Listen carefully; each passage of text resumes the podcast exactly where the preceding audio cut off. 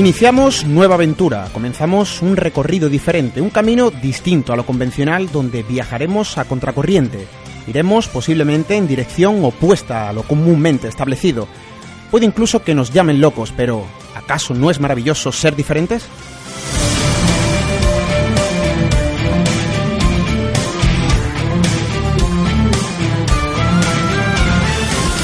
Porque hay ciencia, arqueología, historia, criminología, criptozoología, sí, parapsicología, ufología, porque hay experiencias e investigaciones que merecen ser contadas, asuntos que piden ser desvelados, preguntas sin respuestas que, quién sabe, quizá estén ahí, esperándonos.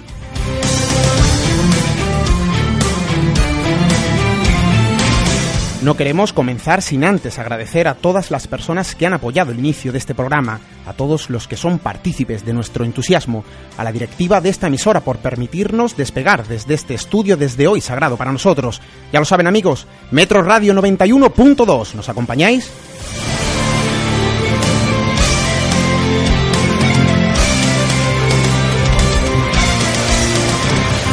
Nuestro combustible al 100% de entusiasmo, repleto de ilusión y de sueños, de ganas por compartir con vosotros mágicas y maravillosas historias, por aprender, por descubrir. Qué bonita palabra, ¿verdad? Descubrir.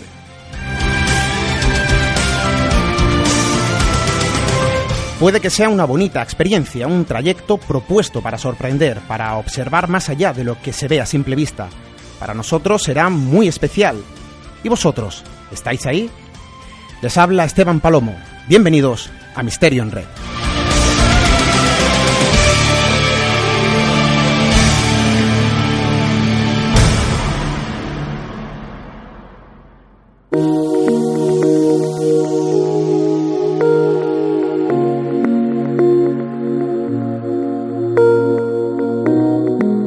Viernes 21 de mayo de 2015 una noche que para nosotros es prácticamente el inicio de un sueño casi imposible, un sueño que se convierte en realidad en este estudio donde, como diría un buen amigo, lanzamos nuestro mensaje desde Málaga para España y desde España para el mundo.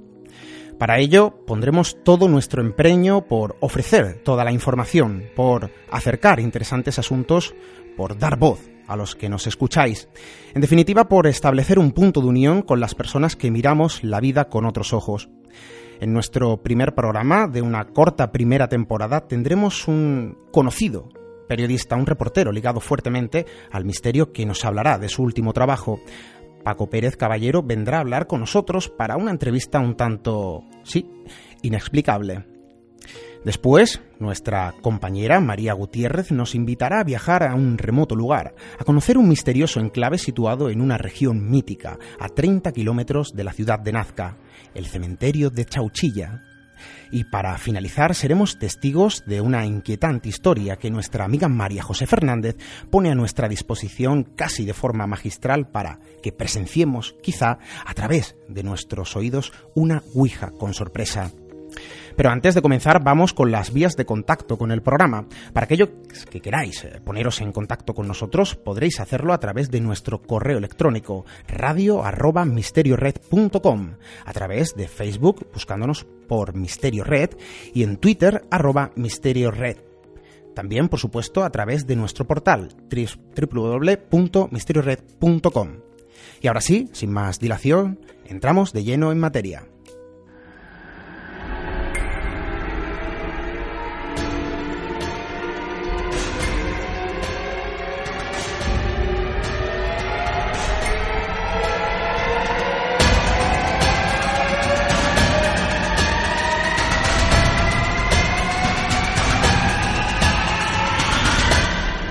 En Red.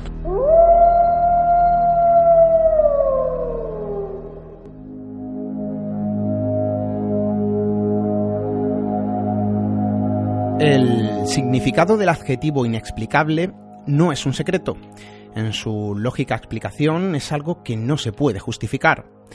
Pero hay alguien que ha convertido ese significado en numerosas experiencias Experiencias que han acabado condensándose en las páginas de un libro casi a modo de un viejo cuaderno de bitácora.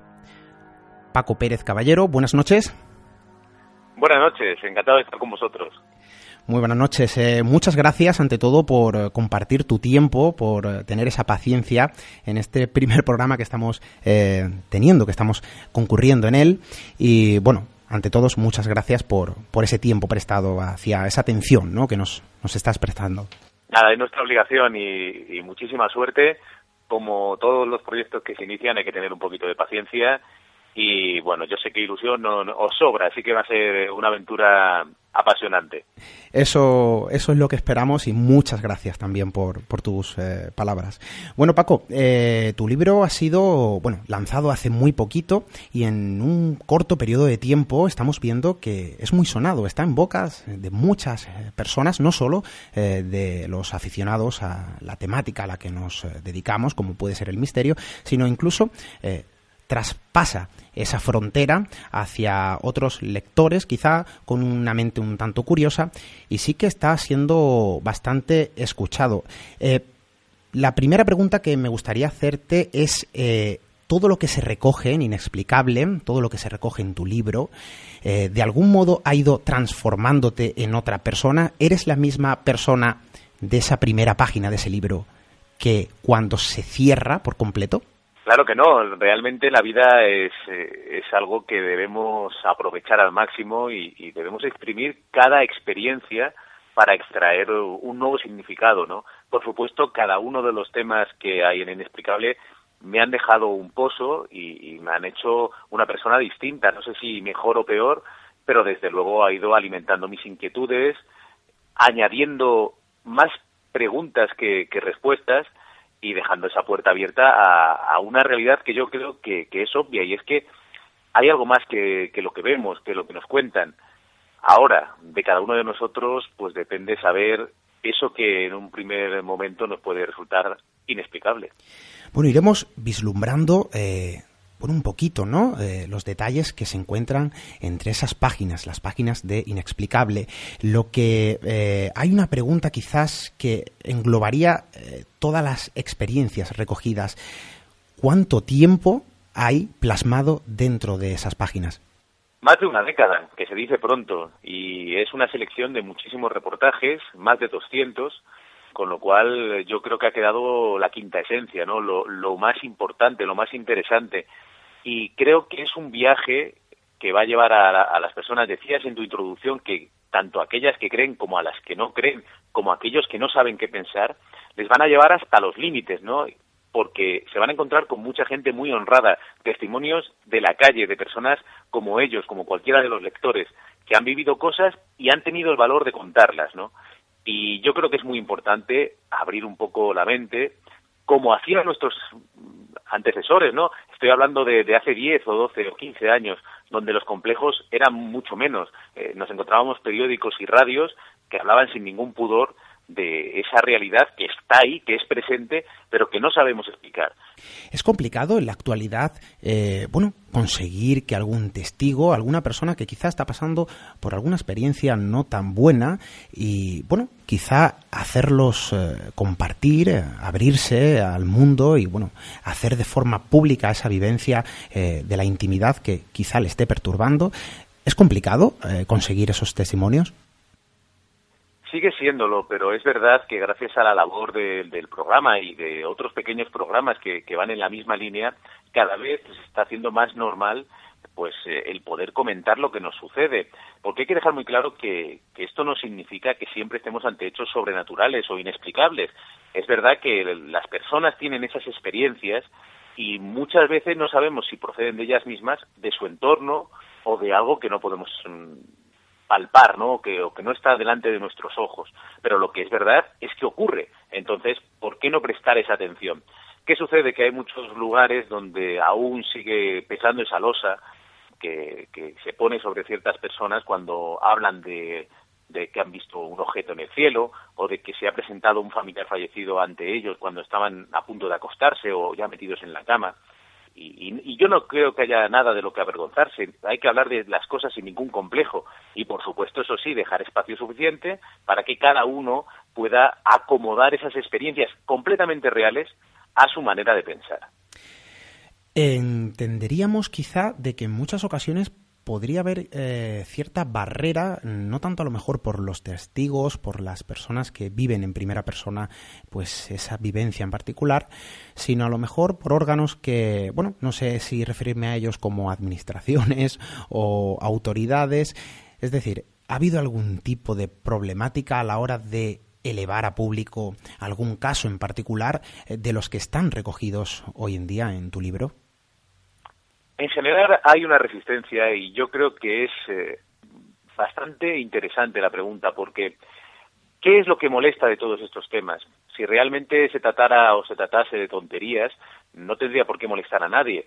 ¿Qué sucede? Que aquí lo que estamos tocando es eh, nuestra verdadera naturaleza, lo que somos, lo que sentimos. Y eso no interesa, porque realmente lo que quiere el Estado, por decirlo así, es que nosotros pensemos lo menos posible, que cada uno tenga eh, el camino bien marcado para que su única preocupación sea qué calcetines se va a comprar en el centro comercial o cuál es la televisión que va a elegir para, para cambiar eh, de modelo. Y, y, no pensemos en que, bueno, nuestra vida no sabemos qué sentido tiene, quizá eh, cuando llegue el momento de morir pues no hayamos experimentado nada, no sepamos nada, ese momento de morir pues nadie nos explica hacia dónde vamos, qué significa, cada vez nos lo ocultan más, con lo cual hay como un interés en que nuestros ojos permanezcan cerrados y ni siquiera nos hagamos las preguntas. Fíjate que yo insisto en que yo no soy nadie para darle a nadie respuestas. Es lo primero que digo nada más hablar del libro, que yo nada más abrir el libro, yo lo que digo es que eh, yo no trato de convencer a nadie de nada porque de nada estoy convencido. Es que es muy difícil llegar a certezas. Lo que sí puedo decir con toda honestidad es que me he encontrado con situaciones que yo no sé explicar. yo siempre aplaudo a todos esos que, que van con esas certezas tan tan firmes, ¿no? A todo, que dicen esto es así porque sí, no hace falta más explicaciones pero la verdad es que yo creo que un buen periodista nunca debe afrontar un, un, caso, el que sea, con esa actitud. Siempre hay que estar dispuesto a escuchar, siempre hay que tener esa puerta abierta a que podemos estar equivocados, que nuestra opinión, por muy firme que sea, puede ser incorrecta. Y yo aseguro al lector que se va a encontrar con algunas cuestiones que le van a hacer pensar y que le van a llevar a, experiencias que quizás ya le hayan contado sus abuelos y a, la, a las que no les ha dado especial importancia. Y sin embargo, nos están demostrando que somos mucho más que cascarones vacíos, que dentro de nosotros hay algo más y que cada uno pues puede ponerle los apellidos que quiera. Mm, tu nombre eh, siempre ha estado ligado, por lo menos en, algún punto iniciático, eh, sobre, bueno, muy ligado al tema de la criminología, casos eh, muy relacionados con este ámbito. De hecho, tu anterior libro, Dosier Negro, recogía varios casos dentro de, esta, de esta rama, de este ámbito. Entiendo que Inexplicable bueno, es un libro completamente diferente eh, a, Dosier Negro en cuanto a materia, en cuanto a profundidad de la temática que aborda, en cuanto a los casos quizá que es un libro más personal. La pregunta en este caso sería, eh, ¿hay que estar ya predispuesto a tener una mente abierta, a encontrarse con situaciones que quizá no se obtengan las respuestas que uno pueda esperar, eh, sobre todo eh, estando tan vinculado eh, a, una rama como es la criminología en este caso, donde venimos, como decía anteriormente, de escribir otro libro donde viene ese particular tú, Dosier Negro. Y bueno, es un libro completamente diferente. Sabemos que tu trabajo en Milenio, evidentemente, va muy relacionado también, ¿no? Con esta, con esta, con esta temática. Pero la pregunta es, hay que tener una mente predispuesta para encajar este tipo de historias, este tipo de situaciones, darse cuenta quizá de que hay más cosas de lo que se puede ver a simple vista. Basta con ser honesto. Y a, la pregunta que me haces, eh, efectivamente yo vengo del mundo de la criminología, soy especialista en eso. Al final lo que a mí me ha interesado siempre es la mente humana y creo que a través del crimen sabemos mucho de cómo somos realmente. Inexplicable quizá afronta este mismo problema desde otro punto de vista. Esas sensaciones que todos tenemos y que no podemos mm, encontrar un sentido así eh, a bote pronto, ¿no? Y en efecto, hay que ser honesto, hay que tener la mente abierta, pero yo no creo que sea solo para afrontar los casos de misterio sobrenaturales. Hay que tener la mente abierta ante todo, porque, como no me canso de repetir, las certezas son muy difíciles de alcanzar, a pesar de que parezca todo lo contrario, ¿no? Ni siquiera estamos seguros de, de, qué hacemos en este planeta, cuándo empezamos a, ser los, los, colonizadores de todo, cuándo nos quedamos con todo, eh, qué hace que este mundo esté en ese equilibrio tan increíble y nuestro cuerpo, ¿no? ¿Qué hace que funcione y que no se pare en un momento dado o que en otro momento dado pues llegue el fin de nuestros días sin que sin que nada haya avisado, ¿no? Todo es para mí todo es, es susceptible de, de, investigar, de, de hacerse preguntas y, y creo que en ese sentido los dos libros, aunque afrontan distintas partes de la realidad, pues van en la misma línea. Y además yo los afronto desde la misma perspectiva. Yo me acerco a los casos, voy a los lugares de los hechos, escucho a los testigos y doy todos los datos al lector para que él saque sus propias conclusiones. En definitiva, yo creo que es periodismo serio. Y quizás si tuviera que escribir un libro de crónica rosa o de crónica taurina, haría exactamente lo mismo. El periodista yo creo que está para eso. Así es. Eh, te tengo que preguntar casi forzosamente. Eh, si existe dentro de Inexplicable, bueno, ya en una anterior entrevista que pudimos realizarte a través de la plataforma virtual del portal misteriored.com, eh, pero quiero repetir esa, esa, pregunta para que nuestros oyentes pues eh, compartan ese aspecto quizá personal pues con, contigo. La experiencia trascendental o una experiencia eh, de las que están recogidas dentro de, tu libro, de Inexplicable, que realmente, verdaderamente te haya eh, cambiado quizás eh, tu modo de ver este tipo de cuestiones, este tipo de elementos, pues verdaderamente con otros ojos. Yo creo que hay un punto de inflexión, aunque todo ha sido un gota a gota, y es ese momento en el que vamos al Teatro Cervantes de Almería, me había sorprendido la gran cantidad de testimonios que había. Uno siempre piensa que, es muy fácil sugestionarse y quizá nuestros sentidos nos engañan, pero claro, cuando se acumulan tantos testimonios desde el gerente hasta el último empleado, incluyendo a algún proyeccionista del cine que ahora proyecta películas, el teatro, que había dejado a mitad la función y había salido corriendo porque decía que no aguantaba allí ni un minuto más, que allí había una presencia muy fuerte, que había testigos que decían que veían incluso una mujer, en fin, una de esas historias que nos dejan absolutamente perplejos, que encima tiene detrás una documentación, un, crimen eh, que se comete justo en medio de una representación y donde la actriz cae muerta en el escenario, donde la gente aplaude creyendo que era parte de la obra, bueno, una cosa espectacular. En definitiva, nos dejó tan impresionados el teatro que decidimos volver con un científico, el doctor José Miguel Gaona y bueno, mm, el primer contacto no pudo ser peor, la verdad, porque eh, según llegó allí el científico, lo primero que hizo, eh, ante los nuevos testigos que se nos habían eh, presentado y nos habían dicho que bueno, que querían compartir con nosotros lo mismo que habían vivido, pues bueno, el científico lo que hizo fue una serie de pruebas y él llegó a la conclusión de que efectivamente lo que le sucedía es que estaban absolutamente mm, subyugados por el teatro, ¿no? El teatro tenía una presencia tan fuerte que, les hacía ver y sentir y padecer cosas que en realidad no estaban allí, ¿no? La, pura sugestión. ¿Qué sucedió? Que bueno, yo en un primer momento pensé, esto va a acabar con mi reportaje, no sé cómo lo voy a presentar. En cualquier caso, a mí me parecía interesantísimo que un hombre de ciencia absolutamente escéptico pues se enfrentara a una cosa como esta, ¿no? Y de hecho, Eh, por ese por ese camino íbamos cuando le dejamos allí solo a las 3 de la mañana apuntándole varias cámaras eh, con, con, el night shot conectado para, poder ver en, la completa oscuridad en la que él eh, se atrevió a quedarse allí en el teatro. Y bueno, él estaba muy seguro de todo lo que estaba pasando hasta que de repente le empezaron a fallar las fuerzas. Él empezó a decir que notaba detrás de él una presencia. Dijo que incluso estaba seguro de dónde estaba sentada esa presencia. Yo a través del walkie-talkie, porque estaba en el exterior, a unos 100 metros de la puerta principal del, del teatro, y escuchando al doctor con muchísima atención, él me iba diciendo que bueno que iba perdiendo un poco eh, las explicaciones no al principio decía que era su lóbulo frontal que, estaba teniendo esa sensación de presencia que está tan explicada en los manuales pero claro se levanta la presencia le sigue nota cómo los pasos van detrás de él sube eh, cruza el telón y esa presencia sube detrás de él y se le oyen eh, se oyen los pasos en el escenario se empieza a asustar y claro, eh, yo todo esto lo estoy viviendo por el walkie-talkie diciendo, este hombre se está viniendo arriba y, yo no sé a dónde le va a conducir. Está siendo presa de la misma sugestión quizá de que los que los testigos, ¿no? No lo sé, no encontraba explicación. Y, bueno, total, que cuando terminó el experimento, eh, él, antes de que yo entrara, volvió a salir al escenario y dice que sintió un enorme frío justo en, el, en un punto determinado del escenario donde teníamos puesta una de las cámaras Y nada, recogimos todo el material y nos volvimos a Madrid. Yo no le di mayor importancia, fuimos hablando todo el rato en el coche, sobre todo de esa cara que se le quedó al salir del, teatro, y, y, bueno, la verdad es que yo la sorpresa que me llevé y que sí supuso un punto de inflexión fue que cuando revisé todo el material, efectivamente esos pasos que había oído el doctor Gaona no eran fruto de la sugestión ni, ni de la imaginación, estaban ahí, se habían quedado registrados en todas las cámaras. Y además, justo donde él había percibido ese frío, la cámara que estaba allí había dejado de funcionar sin que nosotros encontremos ninguna explicación.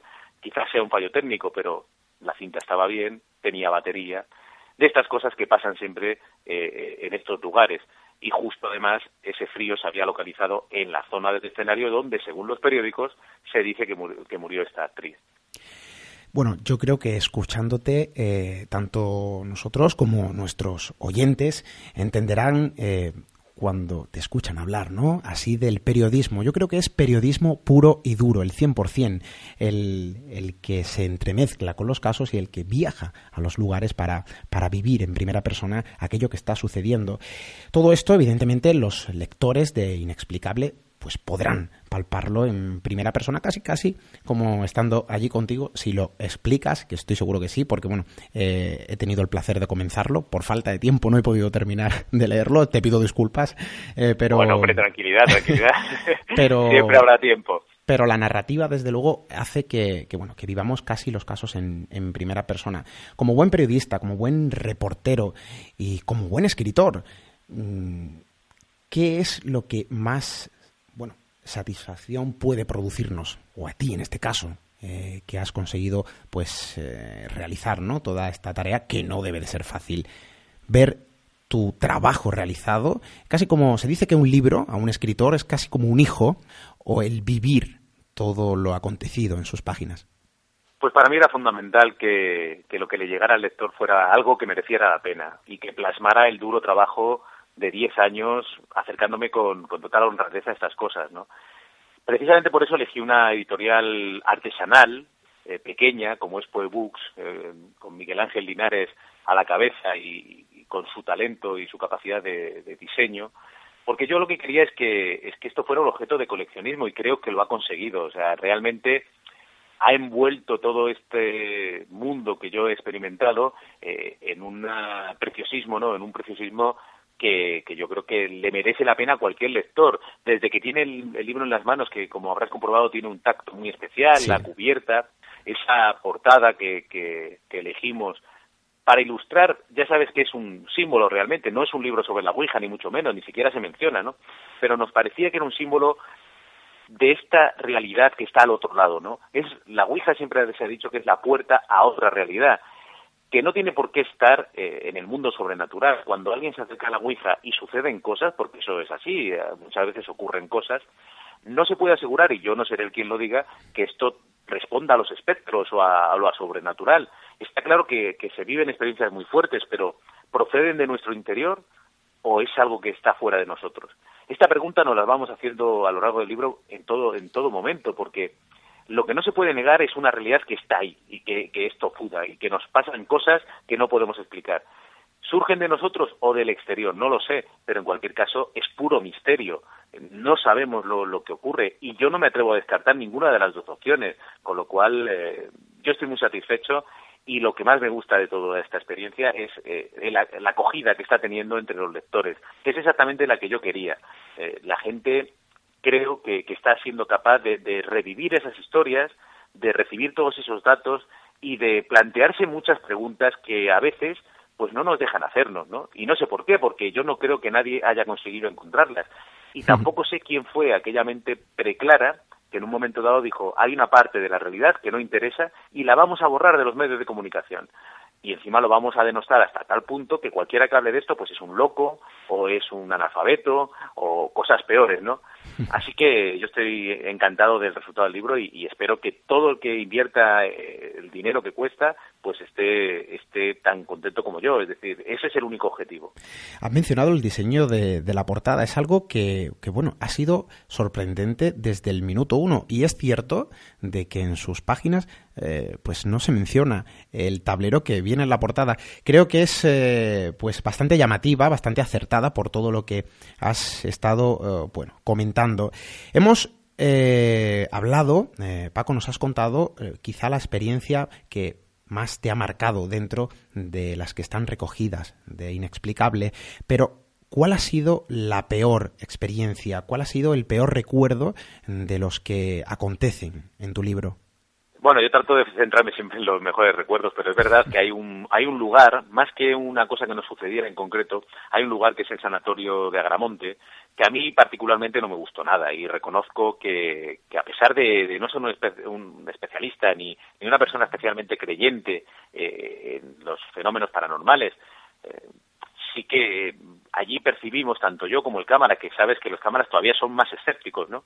Eh, percibimos que allí había algo que no, que no nos gustaba. Y de hecho nos entretuvimos muchísimo en lo que es la fachada, el exterior, no queríamos entrar. Cuando yo llego a los lugares eh, así un poco marcados, lo que suelo hacer es dejar al cámara que tome las imágenes y yo lo que hago es que me, introduzco por las habitaciones con la intención de, bueno, luego poder transmitir al, al lector o al espectador lo que yo he vivido, lo que yo he sentido, lo que me ha parecido ese lugar, porque otra de las cosas que no se pueden negar es que a veces los lugares nos hablan, ¿no? Y, y muchas veces no sabemos por qué estamos muy a gusto en un sitio y en otro, sin embargo, pues nos encontramos a disgusto. Entonces, en este lugar, en este sanatorio de Agramonte, donde tampoco se conocen grandes desgracias, es un lugar muy misterioso y que está en un, sitio como el Moncayo, que siempre impone mucho respeto.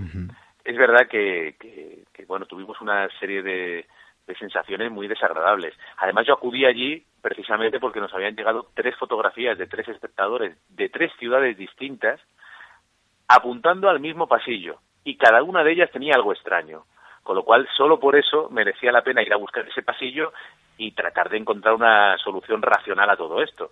No la encontramos, ¿eh? Mm, yo no sé si las fotografías son tres casualidades de estas que se dan a veces, mm, si es que existen las casualidades, pero desde luego fue muy curioso el ver que justo desde el mismo punto los tres espectadores habían lanzado una fotografía y en las tres pues se veía en una una figura, en otra un hombre como una con una capa eh, y en la última pues una, unos pies al fondo subiendo unas escaleras. Estos espectadores dicen que estaban en completa soledad y que allí no había nadie y que, claro, cuando llegaron a casa y hicieron las fotografías, se llevaron un buen susto. Y nosotros no pudimos explicarlo. Yo solo lo pongo en el libro, lo expongo y, bueno, lo que sí que reconozco es que, ya se lo dije yo a Iker Jiménez, que si puedo evitarlo, intentaré no volver al sanatorio de Agramonte. es por ello que a lo mejor el miedo es compañero en tus andanzas, se podría decir, se podría afirmar. Por supuesto, el miedo siempre está presente porque somos humanos. Lo que también tengo que reconocer es que no es lo mismo enfrentarse a estas cosas en soledad que ir acompañado de un cámara, con el chip de que tienes que trabajar, contar una historia. Eso te protege un poco pero sí que es verdad que, claro, como cualquier otra persona, pues hay cosas que te impresionan. Pero este libro tampoco va solo sobre el miedo. El miedo es un canal para, para contar algunas cosas y para transmitirnos algunas sensaciones, pero yo creo que es un libro que tiene mucha luz también, porque se habla de milagros, se habla de sensaciones eh, hermosas también, por ejemplo, eh, en la Alhambra, ¿no? Donde yo creo que cualquier persona que no esté anestesiada se puede sobrecoger con cada uno de sus rincones y, las decenas de historias que allí se acumulan, ¿no? Además, yo tuve la suerte de recorrerla por esos lugares que no nos dejan conocer cuando vamos de turista. El título en sí, inexplicable, es muy expresivo eh, ya de por sí y deja prever lo que vamos a encontrar en, entre sus páginas, pero ¿Existe algún caso de los que hayas recogido que a día de hoy se haya resuelto a posterior o en aquel momento o, todos quedan pues bajo la sombra de la duda? Es que yo creo que prácticamente todo en la vida, casi haciendo la pregunta al revés, eh, sería mucho más sencillo de contestar, porque claro, ¿hay algo en la vida que tú puedas explicar totalmente? Desde tu nacimiento hasta tu muerte, todas las cosas que se te suceden, esas casualidades que de repente va uno por la calle y le cae un, ladrillo y lo mata y dice, bueno, si hubiera salido 30 segundos más tarde no hubiera muerto, o 30 segundos después. Es que es muy difícil encontrar una explicación. Yo fíjate que vengo del mundo de la criminología y, muchas veces me preguntaban, porque también he sido profesor, me decían los alumnos que, claro, que por qué la policía española no resolvía los crímenes como lo hacía CSI. Y yo decía, claro, es que el tema de la criminología y todo en la vida va por estadísticas, ¿no? nosotros eh, siempre vamos buscando lo que parece más probable, lo que tratamos de, ver es lo que puede haber sucedido, pero jamás vamos a hacer eso que hace la, televisión de volver atrás y ver exactamente lo que ha ocurrido. Con lo cual, eso es aplicable a cualquier caso en la vida. Eh, cuando ocurre un crimen, por eso la policía lo tiene tan difícil, porque a pesar de que hay unos indicios, unas pruebas, no sabes exactamente lo que ha ocurrido, ¿no? Pues en estos casos mucho más, ¿no? Cuando hablamos de, un milagro o cuando hablamos de una persona que te está diciendo que su, su hijo que está, está catatónico en un momento dado ha recuperado el movimiento y la percepción normal para ayudar a una madre a, a huir de un incendio, pues qué explicación le podemos encontrar yo creo que eso, eso queda del lado del lector. El lector, por supuesto, puede sacar sus conclusiones y llegar a, decir, pues bueno, pues esto es una tontería, esto se puede explicar de esta manera, o bueno, aquí sí que encuentro más dudas, o yo siempre estoy preguntando en el libro, ¿qué está usted dispuesto a creer? ¿Cree usted en Dios? ¿Cree usted en la Virgen? ¿Cree usted en las apariciones? ¿Cree usted que un familiar puede llegar y ayudar de alguna manera a los que se han quedado? Es que todo esto hay que ponerlo sobre la mesa y no pasa nada si la respuesta es afirmativa, porque Nadie en este mundo puede llegar y decirte lo que hay al otro lado, qué hay después de la muerte, si existe Dios. Nadie. Ahora, por supuesto, uno puede tener fuertes convicciones basadas en las experiencias o en los estudios o en lo que uno quiera, ¿no? Pero hay que ser respetuoso y yo trato de ser. Bueno, centrándonos ya eh, en tu labor, en tu titánica labor, me atrevería a decir, bueno, vamos a intentar un poco hurgar también en tus secretos, ¿no? No debe ser fácil trabajar en la redacción de Cuarto Milenio, aunque sí gratificante, imagino. Eh, también, ¿no? En la radio, Milenio 3, bueno, todo el trabajo que acontece, que es mucho más de lo que se ve a través de la pantalla del televisor. Por detrás hay una labor, pues, eh, como digo, titánica. Pero, ¿cómo te apañas en este caso para eh, seguir realizando esa labor, continuar en la búsqueda de este tipo de, casos con, este eh, tipo de elementos y, bueno, escribir Inexplicable, un libro que evidentemente eh, ha acabado pues eh, teniendo un resultado más que prometedor y con un camino que, que augura un buen futuro, ¿no? Porque acaba de salir y ya está en boca, en boca de todos, pero ¿cómo, ¿cómo consigues hacerlo? Es una pregunta que me hago todos los días. La verdad es que es bastante fácil trabajar en el programa porque el equipo está muy rodado y, recibimos mucha ayuda ¿no? de todos nuestros compañeros. Somos muchos, no solo las caras que aparecemos en el programa, sino que detrás hay muchas personas trabajando para que salga bien el, resultado final.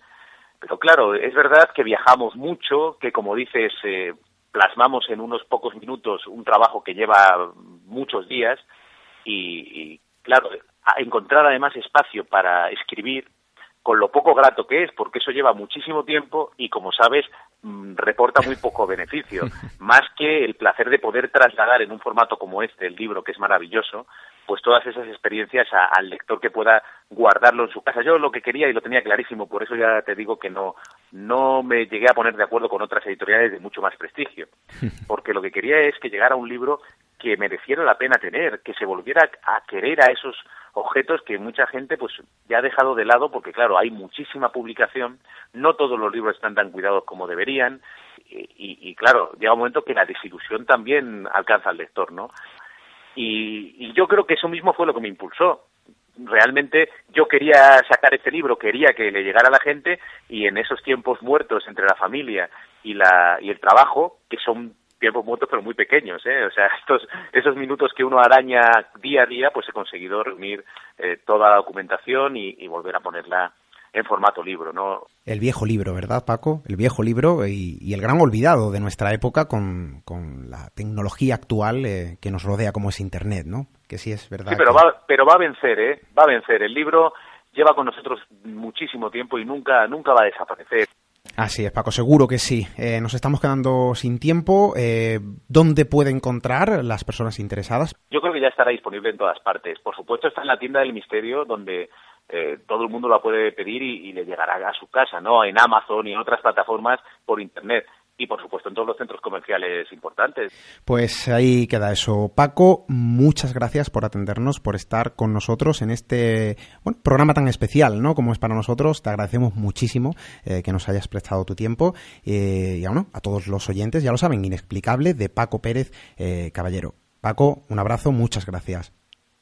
Ha sido un placer. Hasta la próxima. Hasta la próxima. Misterio en red. Misteriored.com la red, la red del misterio.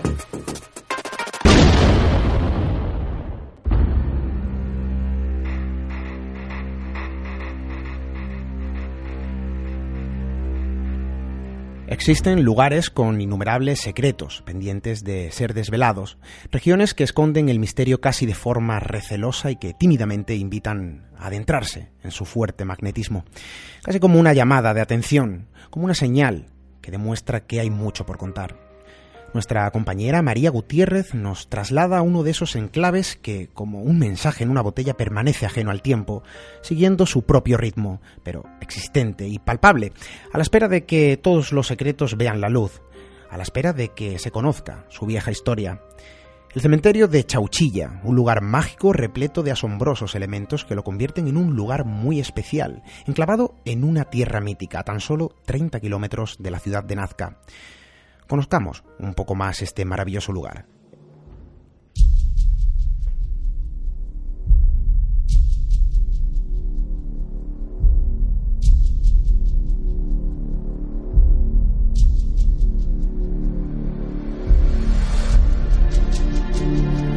¿Qué misterio nos oculta la cultura nazca? Un rincón asombroso de nuestro planeta, conocido por las líneas de Nazca, que son complejas figuras antropomorfas, zoomorfas, vegetales y geométricas trazadas en la superficie de este árido desierto. Un descubrimiento asombroso que solo se puede apreciar desde el aire. Pero no solo la cultura nazca nos dejó de herencia estos gigantescos geolíticos. También nos dejó un misterioso cementerio con varias momias bien conservadas. Se trata del cementerio de Chauchilla, que se encuentra situado a unos 30 kilómetros de la ciudad de Nazca. Una necrópolis de época preincaica que algunas fuentes la relacionan con la antigua cultura wari y otras con la cultura nazca que florecieron en la zona entre el siglo II a.C. y el siglo IX de nuestra era. En el cementerio se pueden ver restos de la antigua civilización, así como fragmentos de cerámica y momias. Las momias están en un buen estado de conservación, a pesar de su antigüedad, y en muchas de ellas se pueden ver aún restos de cabellos e incluso algo de piel. La conservación ha sido posible, en parte, gracias al clima árido del desierto de Nazca, en el que se encuentra enclavado el cementerio. En el antiguo Perú creían que existía otra vida después de la muerte, o en todo caso, la reencarnación del cuerpo físico. Es por ello que cuando se suscita la muerte, el cuerpo era pasado por un riguroso proceso de momificación en este proceso, los antiguos peruanos utilizaban elementos naturales como sustancias y zumos vegetales, con fuertes poderes desecantes y deshidratantes que ayudaban a preservar los cuerpos humanos y evitaban la putrefacción, la desintegración y los malos olores. La flora peruana es rica en especies de plantas llamadas desecantes y preservantes entre la que se encuentran la muña o menta, el chiveo, el icumu y la más conocida de ellas, el ichu, también conocida como la paja de la cuna.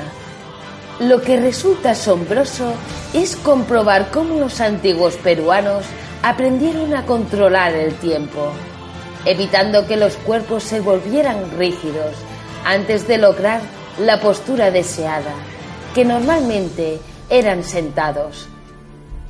Después del proceso de desecación y deshidratación de los cuerpos, se pasaba a extraer sus órganos internos, como intestinos, riñón e hígado. Las momias eran envueltas en muchas telas o mantos combinados con capas de algodón escarmenado para absorber la humedad. Según los especialistas, los envoltorios eran preparados cuando los individuos morían. Se cree que habían artesanos dedicados exclusivamente a elaborar ajuares funerarios, los cuales variaban en calidad y belleza de acuerdo a la importancia del difunto.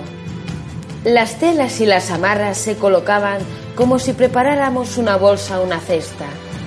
Las sogas iban desde la base hasta la cabeza, de manera que todo el fardo quedaba atado. Luego seguían capas de distinto tamaño y calidad en las que colocaban ofrendas, y tras esta venía otra capa de ataduras. Una vez que el fardo quedaba terminado, tenía forma de cantimplora. La cabeza del individuo quedaba colocada en el cuello de la cantimplora y el resto correspondía al cuerpo. En algunos casos colocaban externamente máscaras de concha, perla o metales y otros adornos tales como orejas de oro y plata cuando se trataba de personajes importantes. En el caso de los nobles y soberanos, los fardos funerarios eran de gran tamaño y los envoltorios eran de mayor suntuosidad y dimensión. El enterramiento en sí mismo se hacía excavando una fosa cuadrada en el suelo del desierto. El agujero era más profundo cuanto mayor rango tuviera el difunto, pero era común que las fosas fueran compartidas entre los miembros de las clases bajas o entre grupos de personas que compartieron destino, como grupos de guerreros muertos en la misma batalla. Sin embargo, los miembros más pudientes disfrutaban de enterramientos individuales. Hay otras momias enterradas mirando al oeste. Por lo visto, era una forma de castigo, quizás por algún crimen horrible. Algunas de esas momias se las ha encontrado con excrementos dentro de la boca. Supongo que otra forma de castigo. El hallazgo de momias en diferentes regiones del Perú es algo común y como resultado de ello, el Museo Nacional de Arqueología, Antropología e Historia del Perú guarda intactos cientos de fardos funerarios en ambientes especialmente preparados para controlar la temperatura y el nivel de humedad, a fin de evitar el deterioro que pudiera producirse al removerlos de sus tumbas. En una de esas momias que se pueden apreciar en ese lugar, vestida de ropajes rojizos, permanecía semi-envuelta en un fardo que a todas luces había sido abierto. Su cara conservaba aún parte de la piel, aunque la mandíbula abierta era la propia de un esqueleto. Hay más momias en el interior, pero no tan bien conservadas. La expresividad y el gesto de la momia era la reina dentro de aquel hueco de ladrillos de adobe. Había muchas imágenes curiosas ahí dentro, como un fardo con lo que parecía ser los restos de un niño.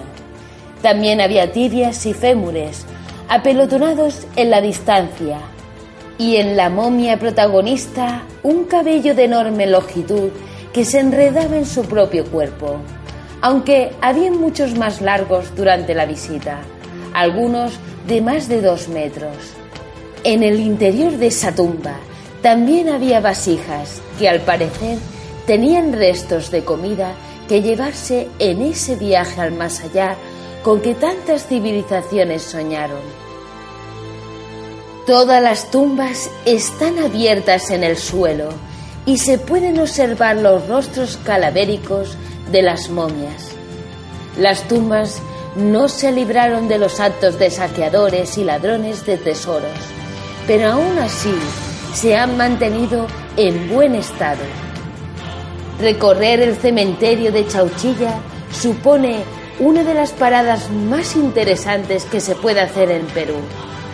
Es una aproximación a la historia perdida de culturas de las que se conoce bastante poco y la muestra de que Perú es un país en el que todavía la arqueología tiene mucho que hacer.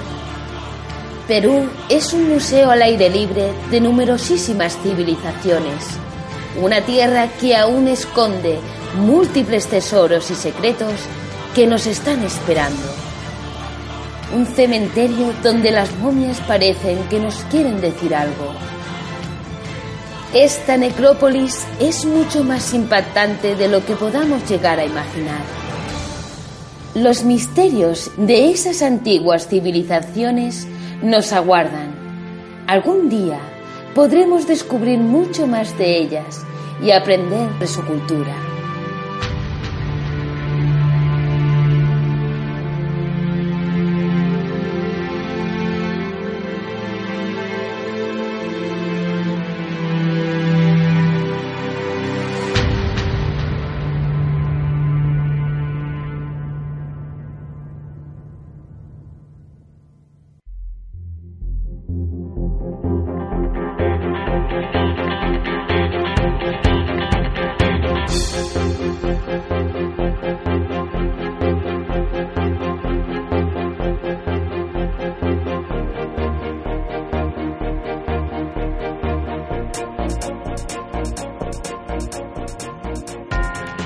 Todos somos conscientes de que existen riesgos en la práctica de ciertos juegos, aunque quizá existan prácticas que pese a distar mucho de la palabra juego, quedan encasilladas de esta forma en el inconsciente colectivo.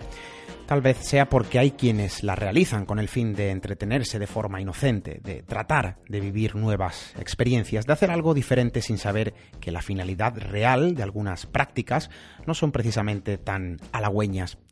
Un claro ejemplo lo tenemos en forma de tablero, un pedazo de madera con letras y números que durante décadas ha sembrado asombrosos relatos y que tal vez su peor característica, al menos para muchos, eh, sea la de pasar por un simple juego de entretenimiento más.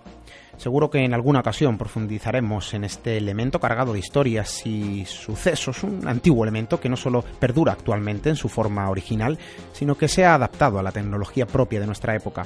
Incluso es posible encontrarnos con tableros virtuales en Internet, algo que sigue propiciando que sea confundida con un inocente juego sea por la imaginación, por la sugestión de los participantes o por una desconocida realidad, lo cierto es que la Ouija es un artículo sobre el que se ha vertido todo tipo de historias y opiniones y del que no pocas personas afirman que llamarlo juego es un gran error.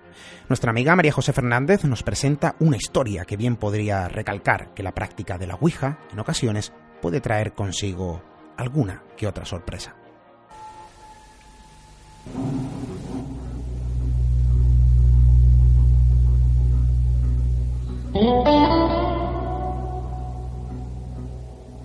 Habían alquilado aquella casa rural en un pequeño pueblo manchego con la finalidad de pasar todo un fin de semana juntos y así compartir noche y día experiencias y creaciones personales relacionadas siempre con el mundo del misterio y la parapsicología, ese mundo que tanto une a las personas, incluso antes de conocerse. Está bien de perder un tiempo precioso que nos queda. Mañana tenemos que volver a nuestras casas y yo no quiero perderme una parte de lo prometido en el programa. Hagamos una ouija de una vez. Todos se pusieron de acuerdo en que era lo que faltaba como broche final para ese gran fin de semana juntos, y por ello comenzaron a recortar trozos de papel y escribir en ellos cada letra en mayúsculas, cada número, el sí, el no, el hola y el adiós. Cinco personas pusieron sus dedos sobre el vaso boca abajo, situado en el centro de la mesa de madera de aquel salón, que quedó rodeado de trozos de papel, no sin antes haber hecho una rueda de energía con sus manos unidas para sintonizarse entre todos ellos. Al poco, el vaso comenzó a hacer círculos pequeños sobre la mesa con cierto nerviosismo, y con ello no quedó ninguna duda de que algo se estaba manifestando. ¿Hay alguien ahí? ¿Deseas algo de nosotros?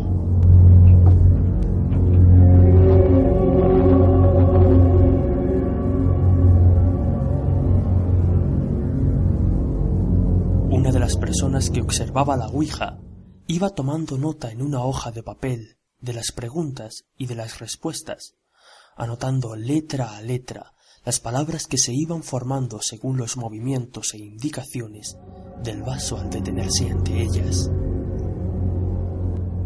Dice, no soy nadie. Y luego la palabra luz. ¿Dónde has vivido? Dice, aquí. ¿En esta casa? Vaya, dice que sí. ¿Estás muerto? ¿Cómo moriste? Dice, ahogado. ¿Fue en un accidente? No. ¿Cuál es tu nombre? Manuel. Me empujó Vicente. ¿Dónde estás ahora? En una laguna. Cerca de aquí.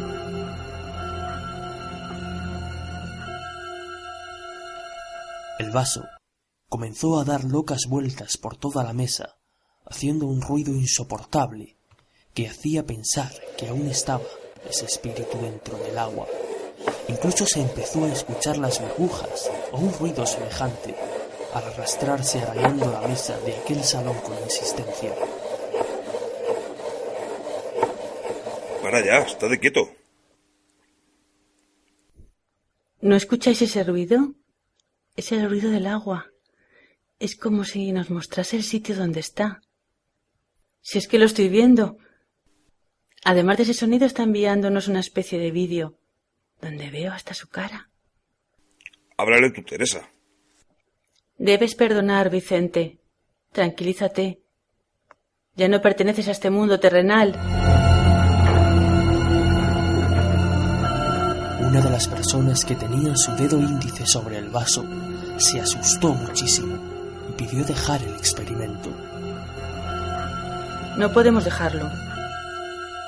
¿Sabe alguien qué que hacer ahora? Hay que hacerle una ascensión, una elevación espiritual. Lo he hecho ya más veces. Vamos a ver si resulta. El vaso seguía dando vueltas y haciendo un ruido estridente contra la mesa. Párate, párate. El vaso pareció escuchar esa orden y se paró de inmediato obedeciendo a Félix. Teresa continuó hablando. Manuel, tienes que irte hacia el otro lado. No puedes seguir aquí en la tierra, porque este ya no es tu sitio. ¿Me estás entendiendo? El vaso rápidamente se desplazó hacia el sí. Manuel, tienes que buscar a tu familia en el otro lado. A tus abuelos, a tus bisabuelos que te están esperando y que te quieren. ¿Me entiendes? No contesta. Te lo repito, Manuel, para que lo entiendas. Perdona a Vicente. Él tendrá su karma. Tú no tienes que quedarte ya aquí en la tierra. Busca tú mismo la luz que nos pides. Tienes que encontrarla tú. La luz del camino hacia tus abuelos. Te están esperando desde hace tiempo. ¿Me estás entendiendo? De nuevo, el vaso se desplazó hacia el sí. Bien, Manuel. Ahora dirígete a la luz. Ve a buscarlos. Tu sitio ahora está con ellos. Teresa y Ana alzaron la vista ambas a la vez hacia el cristal de la ventana del salón. Una abeja había llamado su atención. Parecía despedirse, o quizá querer entrar en la casa, mirándoles desde fuera y sumamente atraída por algo. Se miraron entre ellas, sintiendo lo mismo, un pensamiento que no hizo falta que expresaran entre ellas para saber que era el mismo. Todos esperaban expectantes muchas más manifestaciones del vaso de cristal sobre la mesa, pero nada más ocurrió durante unos minutos. Con firmeza, Teresa cogió el vaso y lo sacó del círculo aireándolo por todo el salón. Se ha ido. Creo que lo hemos conseguido. Ahora quememos las letras en la chimenea para que no regrese. Ana tomaba notas mentalmente, releyendo el papel de la persona que había registrado la conversación, pero Teresa le quitó el papel de las manos. Esto también hay que quemarlo.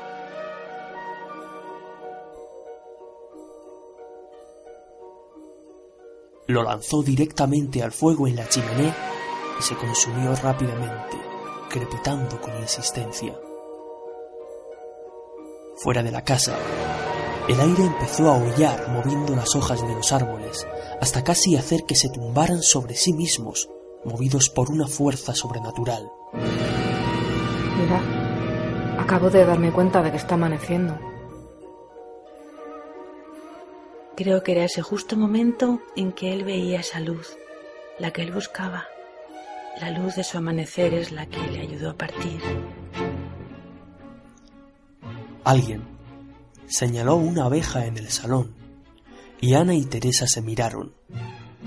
¿Cómo habría entrado? ¿Por la chimenea quizás? Alguien también dijo que esto había que mantenerlo en secreto, como si no hubiera ocurrido, porque las sesiones de Ouija obsesionaban a las personas, aunque Teresa notó que el único obsesionado ahora era él. Por ello, le miró a los ojos, sintonizando con su mirada también, y vio cómo se levantaba e iba hacia su sillón poniéndose tras él y cogiéndole las manos. Ella le transmitió su fuerza energética, notando que él la necesitaba, y con ese gesto que nadie comentó, se conectó con su esencia, aportándole todo el amor que fue capaz en aquel momento.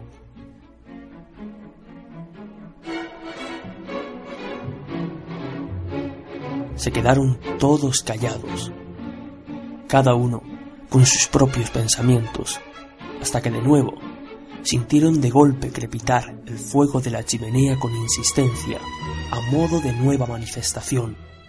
Fuera, los árboles parecían aletear sus ramas, todos a la vez con gran fuerza, haciéndoles a todos dirigir sus miradas de nuevo hacia la ventana. Teresa sintió que era un agradecimiento, una despedida liberadora. La calma se hizo entonces en aquella estancia. El fuego dejó de crepitar y alguno de los allí presentes, que sólo había intervenido como espectador, cerró los ojos plácidamente, sintiendo una gran paz.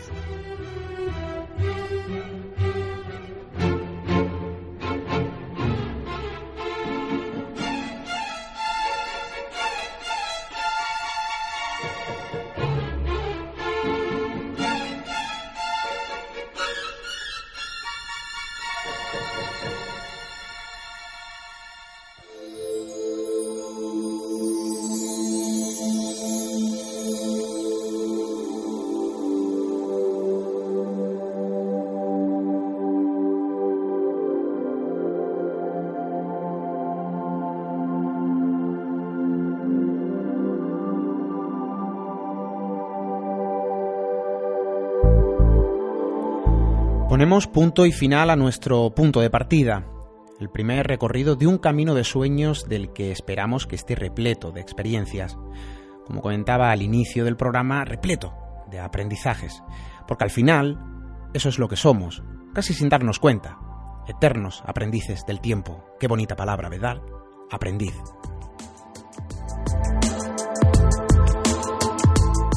El origen de este programa, realizado por unos entusiastas y por supuesto eternos aprendices, llega desde un medio totalmente diferente. Misteriored.com ha sido prácticamente la cuna de este espacio y ahora, gracias a esta casa, cobra cuerpo. Los micrófonos de Metro Radio se transforman en un puente para contar historias, un puente para cruzar una línea invisible, un puente para mirar, observar y escuchar de un modo distinto. Nosotros volveremos en siete días, Siete días para seguir aprendiendo. Siete días para seguir soñando. Siete días para, quién sabe, descubrir. Y si es así, aquí lo contaremos. Ya lo saben amigos, hasta dentro de siete días.